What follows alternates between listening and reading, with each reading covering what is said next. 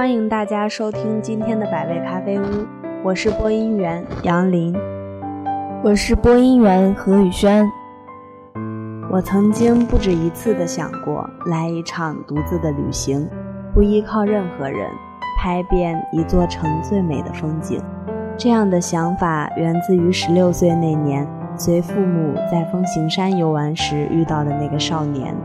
他穿着很普通的白衬衣，宽松的咖啡色裤子，给我的第一感觉是比较阳光开朗。其实我没有想过要上去和他搭话，害怕主动交流的我一直都属于被动一方的，除非万不得已。正值夏末，风行山的风景是一年中最好的时候。碎石砌成的小路两旁是一排排香樟树。我对于这种树有着与生俱来的好感，在看过的好多书中都出现过这个名字。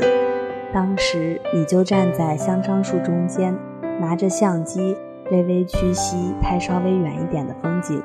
我随着你的目光望去，是一只啄木鸟停在树枝顶端，到处张望。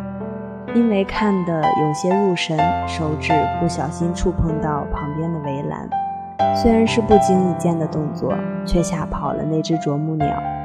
你听到响声后回过头来，目光锁定惊慌失措的我。你走过来，主动自我介绍，告诉我你叫林辉，是个自由摄影师。你也是一个人吗？怎么到这边来了？我当时也许是想成了陌生人的搭讪，想要走却迈不开步子。但你却显得很随意，带着淡然的微笑问道：“要不拍个照留念一下？以这里的香樟树为背景，还是挺美观的。放心，不收费。”你的脸上似乎永远挂着那阳光的微笑，看起来暖暖的。不得不说，你的笑有惑人的作用。我竟然说了句“好”。就这一个字，我好久才反应过来是自己发出的单音节。翻出当时的照片，姑娘穿着浅蓝色的半袖，胳膊自由地伸展开来，白色的帆布鞋跨过地面的积水处，衣角随着动作向后飘起。正因为只拍了背影，所以朋友无数次脑补姑娘清秀的面容，我也只是无奈地笑。说是我自己，他们也不相信。也就是几分钟的接触，我便把你规划到朋友的行列。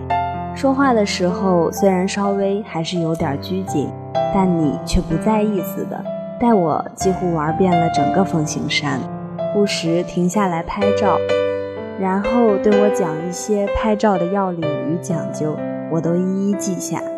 和你在一起的时候，时间总是过得很快。如果手底有个钟表，我一定会把指针逆时针拨动好几圈。也就是在这时候，我便对摄影产生了浓厚的兴趣。中途，父母给我打了很多次电话，问我在哪儿，我都借遇到旧友来推迟时间。你应该随家人一起来的吧？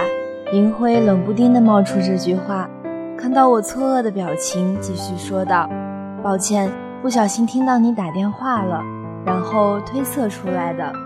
我急忙摆了摆手，嘴里说着没事儿，然后一脸的尴尬。我送你下山吧，天要黑了。林辉把相机收起来，然后放在背包里。他背包里的东西比较多，翻了好久才拿出一张名片递给我。以后有机会的话，一起再玩吧。这个是我的名片。自由摄影师，有需要可以给我打电话。相遇来得太突然，但也逃跑得很快，就像转瞬即逝的风。这个假期过得很快，开学后生活里的一切又恢复了正轨。每天六点起床，十一点休息，仍然一成不变。有的时候，我仍然会想起林辉那个充满阳光气息的少年。他整个人融合在暖阳里，隐约在向我招手。那张名片我一直都留着，却从未拨打过上面的那十一个数字，虽然早已熟记于心。后来我考到了 A 市的一所大学，进入了校宣传队，专门负责拍照工作，拥有了第一个有模有样的相机，拿着它定格下美好的瞬间。我把这些照片都一式两份，一份晒微博，另一份存在了随身的 U 盘里。唯一不同的是，U 盘里还存着几张少年的照片，面向暖阳，笑得很灿烂。一次意外的机会。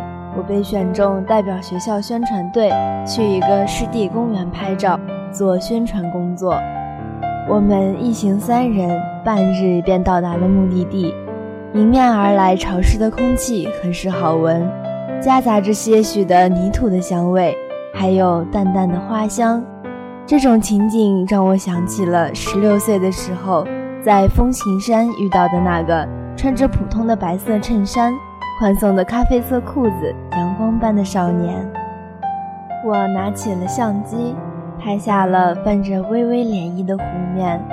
抬起脸时，看到对岸有个少年正在拍一只蜻蜓。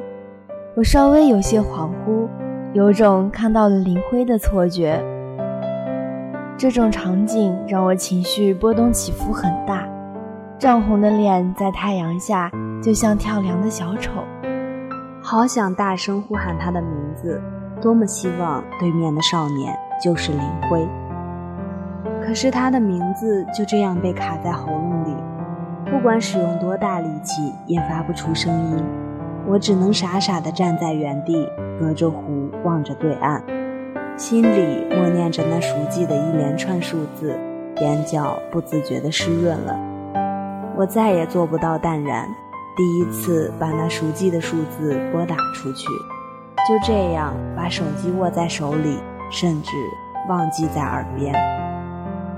电话在响了半分钟后被接通，一个很清朗的声音传出：“喂，您好。”沉默了片刻，你没有再说话，而我把手机放在耳边，安静的似乎能听见你的呼吸声。